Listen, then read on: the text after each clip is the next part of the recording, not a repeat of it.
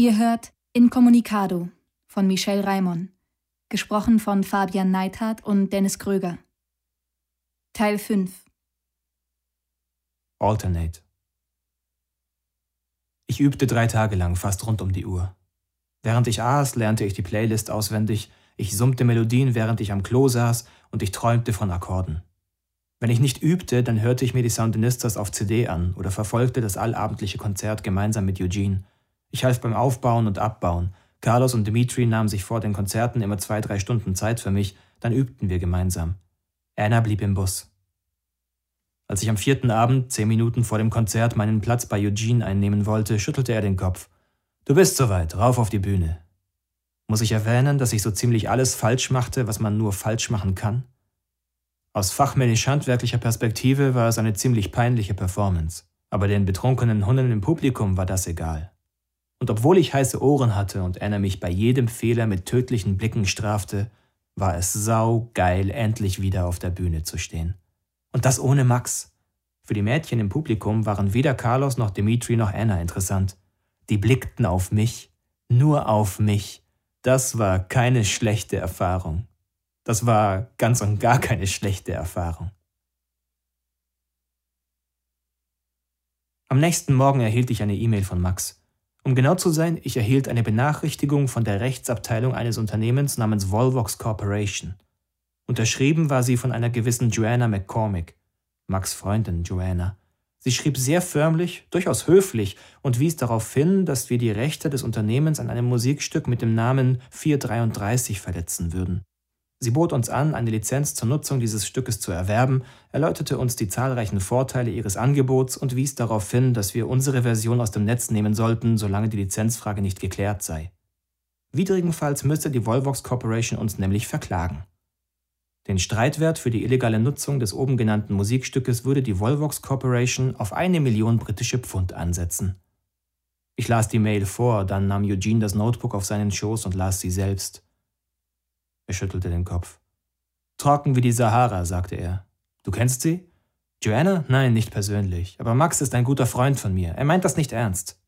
Bist du dir sicher? Ganz sicher. Dann sollten wir ihm jetzt eine nette Mail schreiben, uns entschuldigen und das Video aus dem Netz nehmen. Und ihn bitten, uns keine Anwaltskosten zu verrechnen, sagte Eugene. Ja, das sollten wir vermutlich tun, sagte ich langsam. Ich überlegte, ob und wie ich ihm von meinem Deal mit Max erzählen konnte sollte, wollte. Max lässt sicher mit sich reden. Wenn wir den Link löschen, wird er die Sache vergessen. Er ist ein netter Kerl, auch wenn er es oft ganz gut versteckt. Na dann, greif zum Telefon. Andererseits, du wolltest ja nicht den Schwanz einziehen, sagte ich. Eugene nickte. Nein, aber eine Million Pfund ist eine Menge Geld. Kannst du dich noch an die Geschichte erinnern, die du gelesen hast, mit Happy Birthday und dem Film über Martin Luther King? Klar, sagte er. Da hast du danach gesagt, das könne man so nicht hinnehmen. Ich weiß, aber darum geht's hier nicht. Nicht um Martin Luther King, aber um das Andenken an deine Frau. Das war gemein, ich weiß. Er schwieg und sah mich fragend an. Wir sollten den Schwanz nicht einziehen. Wir sollten Max trotzen. Zumindest eine Zeit lang. Ich will das, weil ich mich von ihm nicht herumschubsen lassen möchte. Und du solltest es aus Respekt vor deiner Frau wollen. Und was sollen wir machen? Den Kampf aufnehmen, aber nicht vor Gericht, sagte ich. Da können wir nur verlieren. Das glaube ich sofort. Wenn das wahr ist, was dieser Max dir erzählt hat, dann beschäftigt Volvox ein paar Dutzend oder vielleicht auch ein paar hundert Anwälte. Vermutlich würde Ihnen schon ein einziger guter Anwalt reichen, denn wir können uns gar keinen leisten, sagte ich. Wir hätten schon Mühe, einen drittklassigen Paragraphenreiter zu bezahlen. Also lassen wir uns gar nicht darauf ein. Wir ignorieren diese Klage. Wir legen uns gar keinen Anwalt zu. Toller Plan, sagte Eugene und lachte. Gar nicht kompliziert. Ich blieb ernst. Das ist natürlich noch nicht alles. Dachte ich mir. Wir werden dort kämpfen, wo es Max weh tut. Bei den Sympathien der Menschen. Dort sind wir stärker. Verstehst du David gegen Goliath, Rosa Parks gegen die fetten weißen Männer, Gandhi gegen das britische Imperium, die kleine Punkband gegen den großen Medienkonzern. Wir werden einen Feldzug starten für freie Musik, freie Kunst, freie Rede freies Schweigen. Ja, auch das. Sie haben das Recht zu schweigen. Wäre das kein guter Slogan? Doch. Er kratzte sich hinter dem Ohr. Ich weiß nicht. Er ist wirklich ein guter Freund, sagte ich. Wir können jederzeit die Notbremse ziehen, da bin ich mir sicher. Für ihn ist es nicht mehr als ein Spiel, um mir zu zeigen, dass er der Chef ist. Und ich will mir das nicht einfach so gefallen lassen. Ich will den Schwanz nicht schon vorher einziehen. Ich will, dass er uns bittet, aufzuhören. Er soll Bitte sagen. Wie willst du das erreichen? fragte Eugene. Mit Marx. Marx? fragte er, und sein Blick wanderte zu seinem Bücherregal. Nicht Karl. Groucho. Hast du die Geschichte über ihn gelesen? fragte ich und zog eines der Bücher, die ich in London gekauft hatte, aus meiner Tasche. Eugene schüttelte den Kopf. Nein, noch nicht. Er hat mal einen ähnlichen Brief bekommen wie wir gerade, von den Warner Brothers. Und? Groucho drehte damals einen Film namens Eine Nacht in Casablanca. Das war ein paar Jahre nach dem großen Erfolg von Casablanca mit Bergmann und Bogart. Und bei Warner sahen ein paar findige Anwälte die Namensrechte verletzt. Sie schrieben den Marx Brothers einen Brief und drohten mit Klage. Aber Groucho gab ihnen eine ziemlich witzige Antwort. Er wundere sich, dass Warners Rechte an einem Wort wie Casablanca haben können, wenn dieser Name doch seit Jahrhunderten einer marokkanischen Stadt gehöre. Dann fragte er, ob etwa jener Ferdinando Balboa Warner, der Casablanca im Jahre 1471 entdeckte, während er eine Abkürzung nach Burbank suchte, ein Urahn der Warner Brothers sei. Groucho fragte die Warner-Anwälte, wie ein Kinobesucher die beiden Filme je verwechseln sollte und behauptete, die meisten Leute würden problemlos seinen blonden Bruder Harpo von Ingrid Bergmann unterscheiden können. Das will ich meinen, murmelte Eugene. Groucho schrieb, ich bin mir nicht sicher, ob ich den Unterschied erkennen würde, aber ich würde es auf jeden Fall gerne ausprobieren, las ich vor. Und dann schlug er zurück. Er drohte den Warner Brothers mit einer Klage, weil die Marx Brothers doch schon viel länger Brüder waren. Er wies Harry Warner darauf hin, dass er schon viele andere Harrys in seinem Leben getroffen habe, und er fragte Jack Warner, ob er sich nicht vor einer Klage von Jack the Ripper fürchte. So gehört sich das wohl, sagte Eugene und lächelte. Wie ist diese Geschichte ausgegangen? Es gab einen längeren Briefwechsel und Grouchos Antworten waren immer völliger Nonsens. Irgendwann haben die Warner-Leute einfach aufgegeben. Nette Geschichte, brummte Eugene. Ja, nicht wahr? sagte ich. Wir sollten etwas Ähnliches machen, den Irrsinn dieses Systems einfach offenlegen. Aber nicht in einem stillen Briefwechsel, sondern in den Medien. Wir nutzen die Medien gegen die Medienindustrie. Eugene überlegte fast eine Minute lang schweigend. Dann tippte er etwas. Was schreibst du da? fragte ich. Nochmal, bist du dir ganz sicher, dass wir jederzeit die Notbremse ziehen können? Wird Max die Klage zurückziehen, wenn wir ihn darum bitten? Ich nickte, mein Wort drauf, versprochen. Er bewegte den Finger über das Touchpad des Notebooks. Ich versuchte den Text zu lesen und sah gerade noch, wie er auf den Senden-Button klickte. Dann stand er auf und ging auf die Toilette. Ich öffnete die gerade gesendete Mail wieder. Sie enthielt nur zwei Worte. Fuck you. Das hatte nicht ganz Groucho Marx Qualität. Wir mussten natürlich den anderen von der Klage erzählen, das übernahm Eugene. Carlos und Dimitri sahen recht bestürzt aus, aber Anna flippte vollkommen aus. Eine Million Pfund? Ja, seid ihr denn alle vollkommen wahnsinnig? schrie sie. Nehmt das Video sofort aus dem Internet. Beruhige dich, sagte ich. Erstens geht das nicht. Wir können es nicht entfernen. Zweitens wird es vielleicht schon weiter verbreitet. Es unterliegt nicht mehr unserer Kontrolle. Ich sagte nicht dazu, dass ich das Video erst kurz zuvor selbst in verschiedene Tauschbörsen und auf ein paar weitere Videoseiten gestellt hatte. Stattdessen sagte ich, ich werde mit Max reden, wir kriegen das schon hin. Sie warf mir einen Blick zu, der wohl du Vollidiot heißen sollte aber sie sagte kein Wort. In dieser Nacht in meiner Koje im Stockbus konnte ich nicht schlafen. Dieser Raum, weniger als zwei Kubikmeter, würde nun für längere Zeit mein Zuhause sein. Plötzlich kam mir der ganze Plan völlig idiotisch vor. Fahr heim, schreib ein paar Artikel, vergiss das Ganze, dachte ich.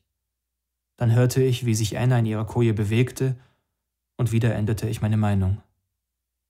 Ich holte mein Notebook hervor und schrieb eine Presseaussendung. Sie sollte nicht lang werden, aber ich feilte an jedem Wort, denn Anna würde sie ins Italienische übersetzen, hatten wir beschlossen. Als die ersten Sonnenstrahlen durch den Vorhang an meinem Fenster schienen, war ich fertig und endlich müde. Doch kaum, dass ich das Polster über meinen Kopf legte, hielt der Bus auch schon an. Wir sind da, brüllte Carlos, der am Steuer saß. Ich hörte keine Reaktion der anderen und schlief auch gleich ein. Am späten Vormittag des nächsten Tages suchte ich mir ein nettes kleines Café in unmittelbarer Nähe. Ein Aufkleber neben der Tür verhieß kabellosen Internetzugang. Am Nebentisch saß ein Pärchen, Mitte 20, sehr wohlhabend, sehr stylisch. Sie war wunderschön, trug ein kurzes schwarzes Kostüm, 10 cm hohe Absätze und eine Handtasche im klassischen Louis Vuitton-Design. Er trug einen Anzug, teure Lederschuhe und das Handy immer am Ohr. Er erinnerte mich an Max. Und sie, sie erinnerte mich an Joanna, obwohl ich Max Freundin noch nie gesehen hatte. Ich holte mein Notebook aus dem Rucksack und startete es. Weniger als zwei Dutzend Menschen hatten sich das YouTube-Video angesehen. Niemand hatte es auf Facebook weiterverbreitet. In der nächsten Stunde suchte ich die Websites von rund zwei Dutzend Musikmagazinen auf, kopierte mir die E-Mail-Adressen der Redakteure und verschickte unsere Presseaussendung. Der Betreff lautete Das Recht zu schweigen.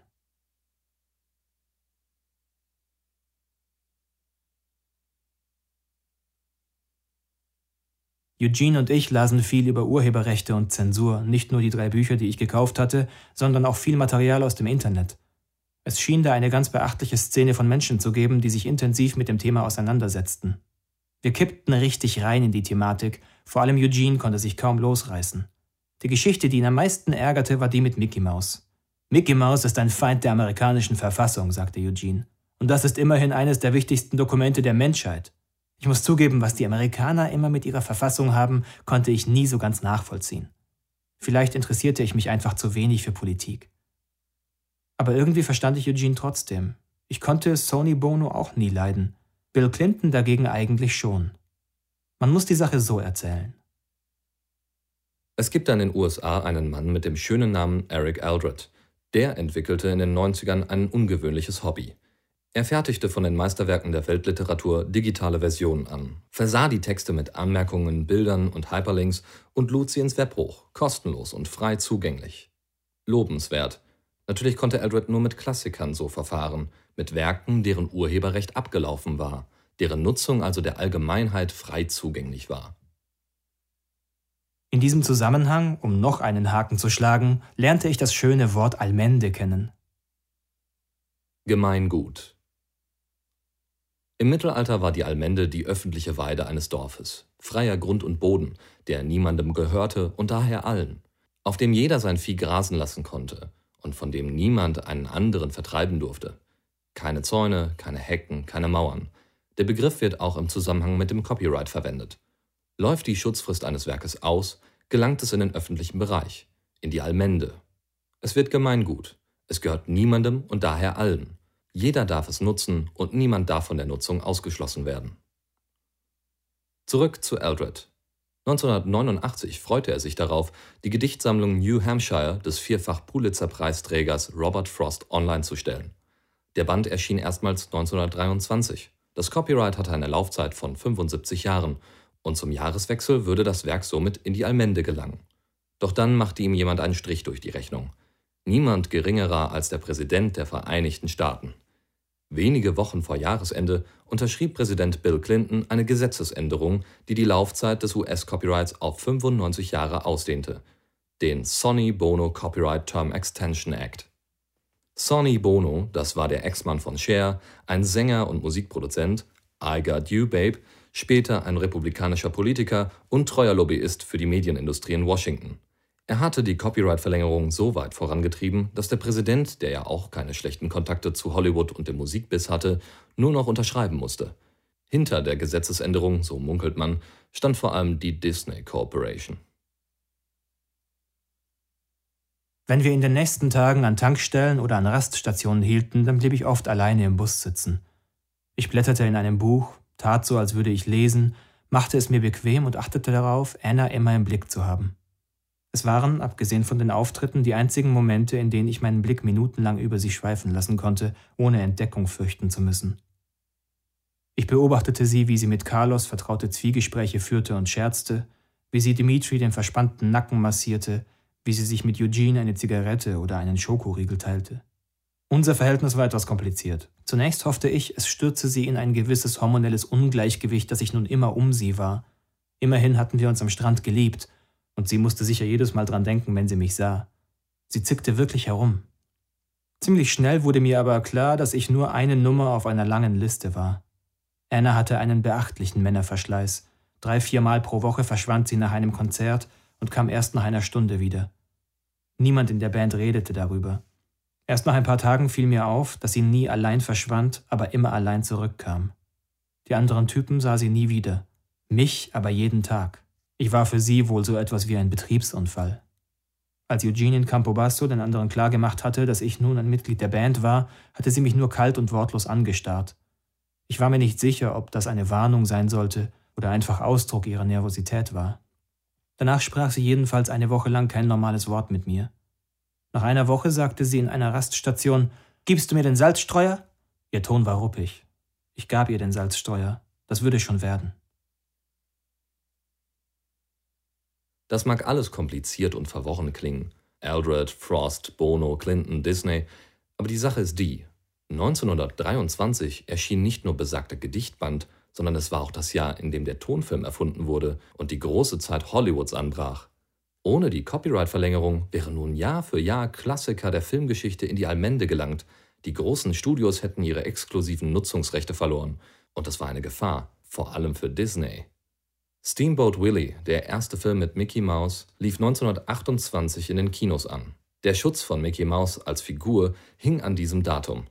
Ein Markenwert in Milliardenhöhe drohte ein allgemeines, frei zugängliches Kulturgut zu werden. Die Verteidigung ihrer Besitztümer gelang den großen Hollywood-Studios schon zum zweiten Mal. 1923 lag die Copyright-Laufzeit bei nur 56 Jahren. Ab 1979 hätten also Filme frei zugänglich werden sollen. Doch im Jahr davor wurde das Gesetz geändert und der Schutz auf 75 Jahre ausgedehnt. Und als diese Galgenfrist ablief, dehnten Clinton und Bono den Schutz auf 95 Jahre aus. Deshalb wird ihr Gesetz inoffiziell auch Mickey Mouse Protection Act genannt. Wo wird das enden? fragte Eugene. Er zeigte mir einen Artikel im Internet, wonach die amerikanische Verfassung unendliche Schutzfristen verbietet aber Industrievertreter in Washington schon dafür warben, die Laufzeit auf unendlich minus einen Tag auszudehnen. Unser kulturelles Erbe wird privatisiert, sagte Eugene. Die Grenze ist das Jahr 1923. Alles ab diesem Datum Geschaffene soll auf ewig im Privatbesitz großer Konzerne bleiben. Und das, so recherchierte ich, galt nicht nur für die USA. In Europa sind die Gesetze kaum weniger streng, die Lobbys nicht weniger mächtig. Ich ärgerte mich nicht weniger als Eugene. Immer noch verworren? Ich kann es auch einfach ausdrücken. Das ist zum Kotzen. Mein Handy läutete. Ich warf einen Blick aufs Display und zögerte. Dann gab ich mir einen Ruck. Hi, sagte ich. Hey Mann, sorry, dass ich erst jetzt dazu komme, dich anzurufen. Hier ist einfach so viel los. Ich habe so viel um die Ohren, das kannst du dir überhaupt nicht vorstellen. Seit unserem Abendessen habe ich nicht eine freie Minute gehabt. Joanna und ich haben seit einem Monat nicht. Du weißt schon, quasselte Max drauf los. Es ist echt die Hölle. Das freut mich zu hören, sagte ich. Was? Dass es so gut läuft, das tut es doch. Ja, danke, es läuft fantastisch, absolut großartig. Er klang aufgedreht oder besser überdreht. Ich sollte jedenfalls schöne Grüße von Joanna ausrichten, die Klage läuft, und wenn sie dich persönlich kennenlernt, tritt sie dir in die Eier, soll ich dir sagen. Bitte was? Das ist noch eine harmlose Strafe. Ich habe hart für dich verhandelt und ihr ein neues Cabrio versprochen. Du schuldest mir was. Und bitte schreib ihr keine Mails mehr. Jetzt verstand ich. Max, verdammt, diese Mail, in der Fuck you stand, die war nicht von mir. Ich meine, es war meine Mailadresse, aber ich habe das nicht abgeschickt. Ja klar, das würde ich an deiner Stelle jetzt auch behaupten. Nein, wirklich, es war so, dass. Vergiss es, ich habe ihr gesagt, du wolltest das möglichst glaubwürdig gestalten und dein sprachliches Talent sei limitiert. Ich habe ihr ein Cabrio geschenkt, die Sache ist gegessen. Uff, sagte ich. Das schuldigt dir eine Kleinigkeit. Nicht der Rede wert, außerdem wollte ich das Cabrio ja ohnehin. Joanna wäre sicher dagegen gewesen, aber wenn ich es ihr zur Entschuldigung schenke, ist das natürlich etwas anderes. Du verstehst? Er lachte kehlig. Na dann schuldest du ja eigentlich mir was, sagte ich. So weit kommt's noch. Klar, nächstes Mal nimmst du mich mit auf eine Party mit Emily. Okay, okay, er lachte wieder. Schon klar, abgemacht. Wenn du das nächste Mal nach London kommst, schmeiße ich eine Party und lade Amy ein. Vielleicht kann ich euch ja verkuppeln. Was ist eigentlich aus deinem Punkmädchen geworden? Immer noch die große Liebe? Aus die Maus, sagte ich. Oh, nicht der Rede wert. Verstehe, und wie läuft es sonst? Erste Zeitungsberichte? Nein, ich habe noch keinen gelesen, aber ich bin jetzt der Gitarrist der Band.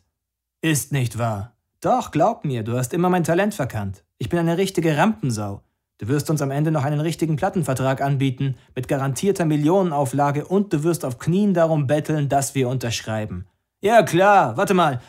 Max wechselte ein paar Worte mit jemand anderem. Ich muss jetzt Schluss machen, wichtiger Besuch. Ich melde mich wieder und kümmere dich darum, dass in irgendeiner kleinen italienischen Zeitung die ersten Berichte erscheinen. Den Rest erledige ich dann. Kannst du das? Er legte auf, ohne auf eine Antwort zu warten.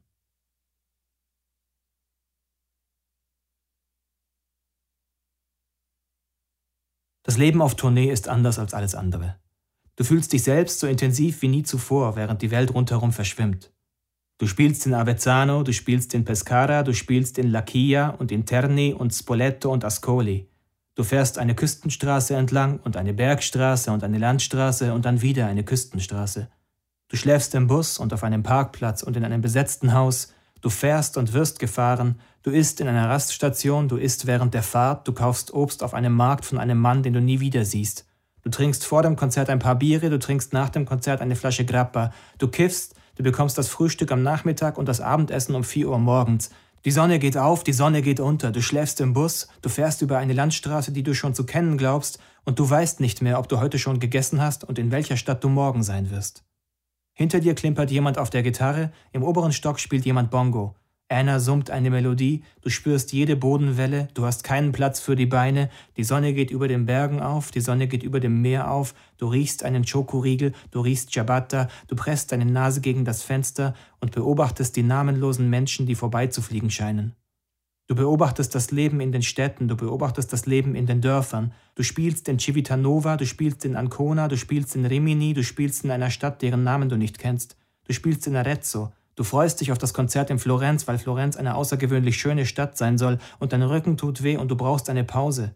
Der Bus rollt in die Stadt, du blickst aus dem Fenster, du siehst die Männer in den Autos und die Frauen auf den Mopeds und die alten Menschen an den Busstationen, du siehst die kleinen Geschäfte, das Kopfsteinpflaster, die alten Häuser, du siehst den Hafen. Und am Abend spielst du in der Altstadt. Ein wenig fragst du dich, ob es wichtig ist, dass Florenz eine wunderschöne Stadt ist. Denn du hast nichts mitbekommen von Avezzano und Terni und Ascoli und Rimini. Du hast nichts gesehen als verrauchte Keller und betrunkene Hunnen und kleine Schnappschüsse von namenlosen Männern in ihren Autos und namenlosen Frauen auf ihren Mopeds, und nichts hat dir gefehlt. Vermutlich ist es also egal, dass Florenz eine schöne Stadt ist.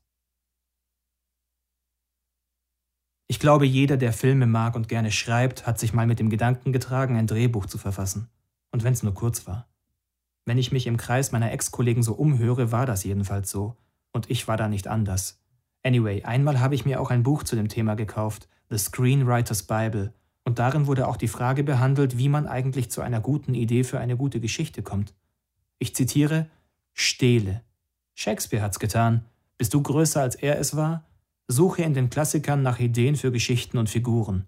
Kreativität heißt nicht, etwas aus dem Nichts zu erschaffen, sondern einen neuen Dreh bei einer alten Idee zu finden, neue Kombinationen aus alten Mustern zu erzeugen die große Schöpfkelle in einen kleinen Suppenlöffel zu verwandeln. Kreativität heißt, herkömmliche Denkmuster zu durchbrechen und neue Verbindungen zu finden. Gutenberg hat eine Weinpresse und einen Münzstempel genommen und die erste Druckerpresse entwickelt.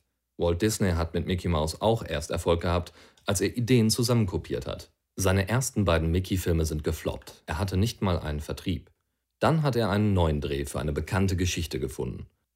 Steamboat Bill Jr. über die Abenteuer eines Mississippi-Kapitäns war einer der erfolgreichsten Stummfilme von Buster Keaton. Walt nahm diese Geschichte, den neuen Tonfilm als Medium und seine Maus, mischte das alles und heraus kam Steamboat Willie. Von da an wurde dieses Erfolgsrezept jahrzehntelang immer neu aufbereitet. Ob Snow White, Cinderella oder Ariel, ob Aladdin, Pocahontas oder Mulan, Disney und seine Nachfolger bedienten sich ausgiebig in der Schatzkiste guter alter Geschichten. Mit Der Glöckner von Notre Dame verfilmte das Unternehmen ein Buch von Victor Hugo, natürlich zu einem Zeitpunkt, als es schon längst copyrightfrei zugänglich war. Auch von Lewis Carroll, Alice im Wunderland, Robert Stevenson, Die Schatzinsel, Rudyard Kipling, Das Dschungelbuch, Jules Verne, 20.000 Meilen unter dem Meer, Carlo Collodi, Pinocchio und anderen ließ sich Disney gerne nach Ablauf der Schutzfrist inspirieren. Ich wollte das alles mit Eugene diskutieren. Ich hatte recherchiert, ich sprach, er hörte zu und schwieg und dachte nach. Mickey ist inzwischen ein Teil unserer Kultur, meiner Kultur, sagte ich. Mickey sollte schon längst ein freies Kulturgut sein. Du bist dauernd unterwegs, du lehnst den Kopf gegen das Fenster, richtest den Blick gedankenverloren auf den Horizont, lässt dich durch die Welt tragen, und wenn dir danach ist, singst du vor dich hin oder summst eine einfache Melodie, und mit etwas Glück wird ein Song daraus. Vielleicht sogar ein Klassiker. I am the passenger, and I ride, and I ride, and I ride. La la la la la la la la. La la la la la la la la. Vielleicht gehen Autoren deswegen weniger gern auf Tournee als Musiker. Man kann während der Fahrt keine langen Texte schreiben. Du schließt die Augen, du hörst das Brummen des Motors, du spürst jede Bodenwelle und jedes Schlagloch. Du hast keinen Platz für deine Beine, dein Rücken tut weh, du bist müde und ungewaschen und du wünschst dir, dass die Fahrt ewig so weitergeht. Hinter dir klimpert jemand auf einer Gitarre, du fühlst den Blues und du hörst im Geist die Stimme von B.B. King. Well, the rocks is my pillow, the cold ground is my bed. The highway is my home, so I might as well be dead. Der Kerl war hart im Nehmen, the rocks is my pillow, das hat was. Und B.B. King glaubt man das auch. Authentizität heißt das Zauberwort. Später hat zum Beispiel John Bon Jovi einen ähnlichen Text geschrieben, aber der ist ein weißes Mittelstandskind, das seine erste Gitarre vermutlich zu Weihnachten bekommen hat. Der brauchte schon einen Mantel, um am Boden schlafen zu können. I got an old coat for a pillow, and the earth was last night's bed. I don't know where I'm going, only God knows where I've been. Es gibt eben keine Originale, nur Zitate und Mutationen, Kopien und Kombinationen, Wiederholungen von Wiederholungen. Auf wessen Schultern B.B. King wohl stand, als er seine Lyrics schrieb. Mein Handy läutete, ich warf einen Blick aufs Display und zögerte. Willst du nicht abheben? fragte Eugene. Es ist Max. Oh, na dann erst recht. Hi, sagte ich. Hi, ich wollte nur fragen, wie läuft's? Geht so. Das reicht nicht. Wir warten hier auf die ersten Medienberichte. Oh ja, ja. Was soll das heißen? Mhm. Bist du nicht alleine? Genau. Das heißt, du kannst nicht reden. Jetzt verstehen wir uns, sagte ich. Okay, dann komm nach London. Einfach so? Klar, ist doch kein Problem, hast du gesagt. Du kannst es dir doch problemlos leisten. Klar, jederzeit, sagte ich. Na sehr gut, dann siehst du auch Papsch. Er hat mich angerufen und sich selbst auf einen Kurzurlaub nach London eingeladen. Ich dachte, du hättest vielleicht auch Lust darauf, sagte Max. Wann? Übermorgen. Geht nicht. Aha. Gibt's dafür auch eine Begründung? Weil das mein Vater ist, der mich seit ungefähr 2512 Jahren nicht mehr angerufen hat und der mich noch nie gefragt hat, ob wir uns mal sehen. Deswegen dachte ich und sagte, du weißt ja, die Tournee, ich bin jetzt Gitarrist, ich kann da nicht einfach weg. Max lachte nur. Dann sorge dafür, dass irgendwo ein Bericht über die Klage erscheint.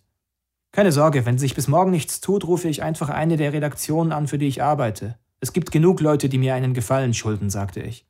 Das kommt nicht in Frage, hörst du? Das ist viel zu durchsichtig. Es muss echt sein und völlig unverdächtig. Streng dich an. Ich tat so, als käme mir gerade etwas dazwischen und legte wieder auf.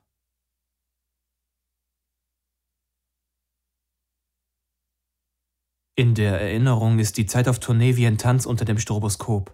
Es reihen sich ganz kurze, abgehackte Szenen aneinander. Dazwischen fehlt immer wieder etwas. Der Übergang von einer Szene zur nächsten liegt im Dunkeln. Ich kann mich nicht mehr an alle Straßen, alle Raststationen, alle Konzerte, alle Mahlzeiten, alle Liebhaber von Anna erinnern. Und ich muss zugeben, dass mir auch bei Vorfällen, an die ich mich erinnern kann, die Chronologie vielleicht schon durcheinander gerät. Es gibt Szenen, an die kann ich mich erinnern, aber ich kann sie zeitlich und räumlich nicht mehr genau zuordnen, wobei zeitlich und räumlich auf Tournee ohnehin gleichbedeutend ist. Wüsste ich, in welcher Stadt sich diese Vorfälle ereignet haben, könnte ich auch auf den Tag genau sagen, wann es war und umgekehrt. Es sind nicht die großen, wichtigen Dinge, die so schwer zuzuordnen sind, sondern die kleinen Alltagsgeschichten. Ein paar Wortfetzen, manchmal nur ein Lächeln oder ein Blick aus dem Fenster, oder Carlos, wie er da liegt, in seiner Koje, bleich wie der Tod, erschöpft. Dimitri sitzt hinter ihm, Carlos hat seinen Kopf auf Dimitris Schoß liegen, die Augen geschlossen. Ich habe mich gerade mit Anna am Steuer des Busses abgewechselt, komme die Stufen nach oben, nicke den beiden zu, aber sie reagieren nicht. Dimitri streichelt Carlos das Gesicht, flüstert etwas. Der starrt vor sich hin. Ich lege mich in meine Koje und ziehe den Vorhang zu. Du solltest zum Arzt gehen, höre ich Dimitri sagen. Carlos brummt mürrisch. Ende der Stroboskopszene. Oder ich bin mit Anna in einer Stadt unterwegs. Ich sehe noch den Platz, über den wir gegangen sind, vor meinem geistigen Auge. Das Café, die Imbissbude, in der ich Ciabatta mit Salami gekauft habe und eine Cola. Und ein großer alter Bau, das Rathaus oder sowas. Im Erdgeschoss war eine Reihe kleiner Geschäfte, darunter auch ein Plattenladen. Besser gesagt ein CD-Geschäft. Wir sind rein und haben ein wenig gestöbert. Anna hat enge Jeans getragen und ein trägerloses, bauchfreies Top. Man hat ihr Nabelpiercing gesehen und sie hat die Haare offen getragen. Ich habe in sieben oder acht CDs reingehört und fand einige davon auch gut, aber ich bin damit nicht zur Kasse. Ich habe sie alle wieder zurückgestellt, jede einzelne fein säuberlich an den Platz, von wo ich sie genommen hatte. Ich hatte keine Lust, die Umsätze der Industrie zu steigern.